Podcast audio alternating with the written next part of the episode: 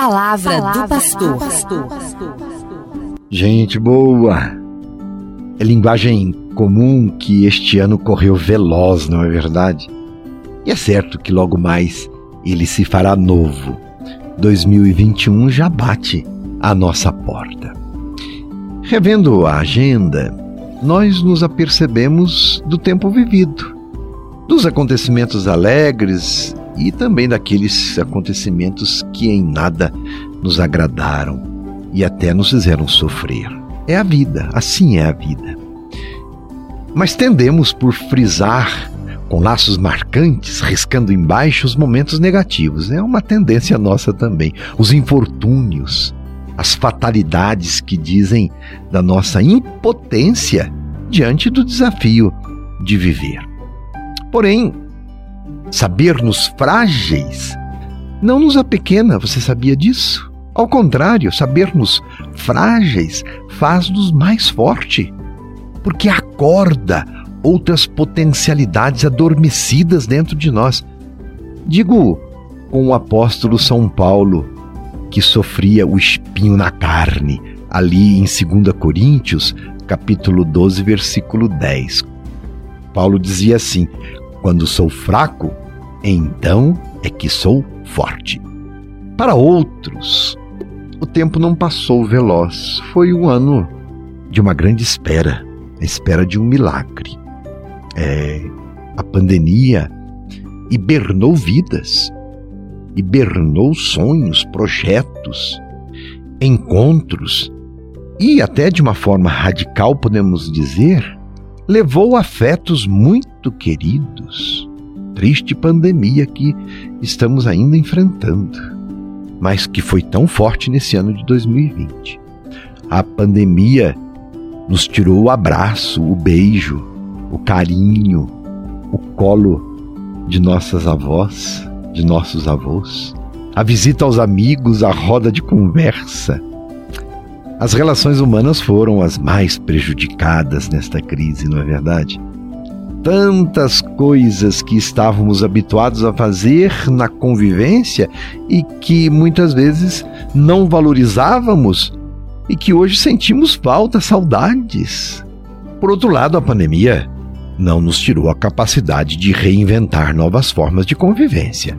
Nós nos reinventamos. A pandemia também não nos tirou a capacidade de ser presença na ausência, de congregar, mesmo distantes, de ser cuidado amoroso no distanciamento social e de ser mais amoroso na escassez dos abraços e dos carinhos. E sabe por quê? porque descobrimos ou redescobrimos a necessidade que temos do outro para ser feliz. Ninguém vive sozinho. Eu digo mais ainda: ninguém se salva com sua própria força. Nós somos seres de relação.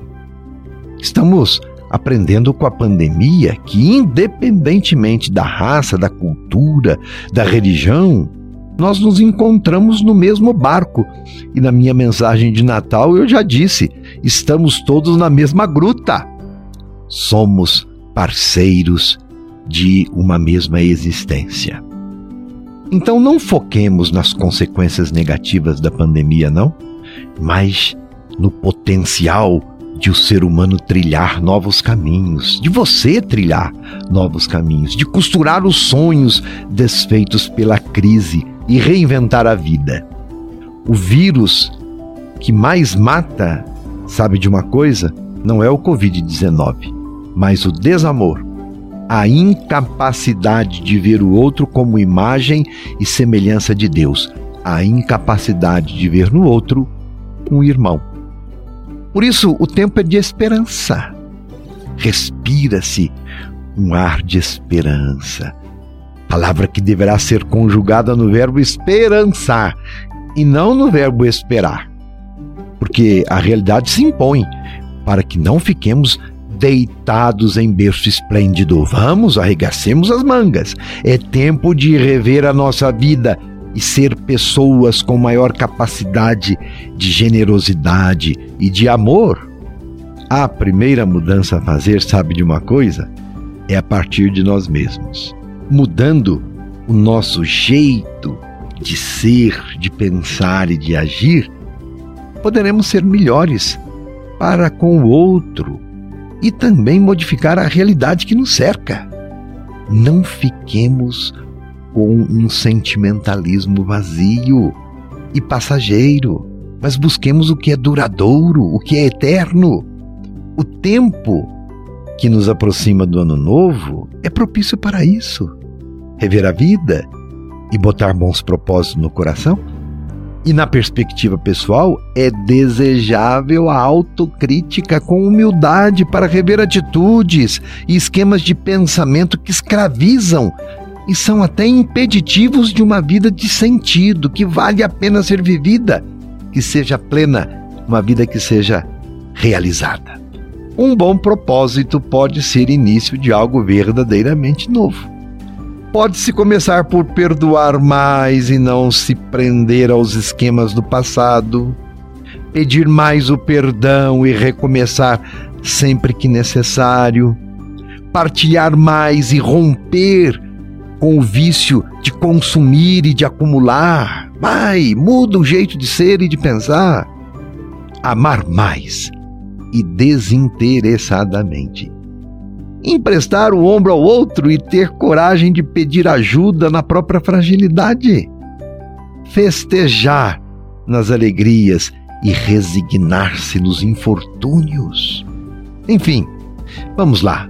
Sacudir a poeira da velha humanidade farisaica e renascer, construindo novo céu e nova terra, como nos diz a palavra de Deus em Apocalipse 21, versículo 1. Estamos em clima de ano novo e o tempo, meu irmão, minha irmã, é de esperançar. Prepare o seu coração para iniciar o ano com o coração leve, com a certeza de dever cumprido. De que forma? Fazendo uma boa revisão de vida, visitando o próprio coração descobrindo o que pode e deve ser feito para ser mais feliz e para fazer os outros mais felizes também. Muitas vezes fazemos planos de mudança para iniciar o ano novo. E este momento é favorável. Aproveite. Que Deus seja a sua fortaleza para que as mudanças aconteçam.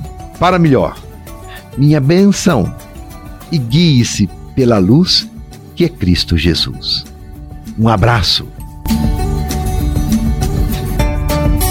Você ouviu Palavra do Pastor.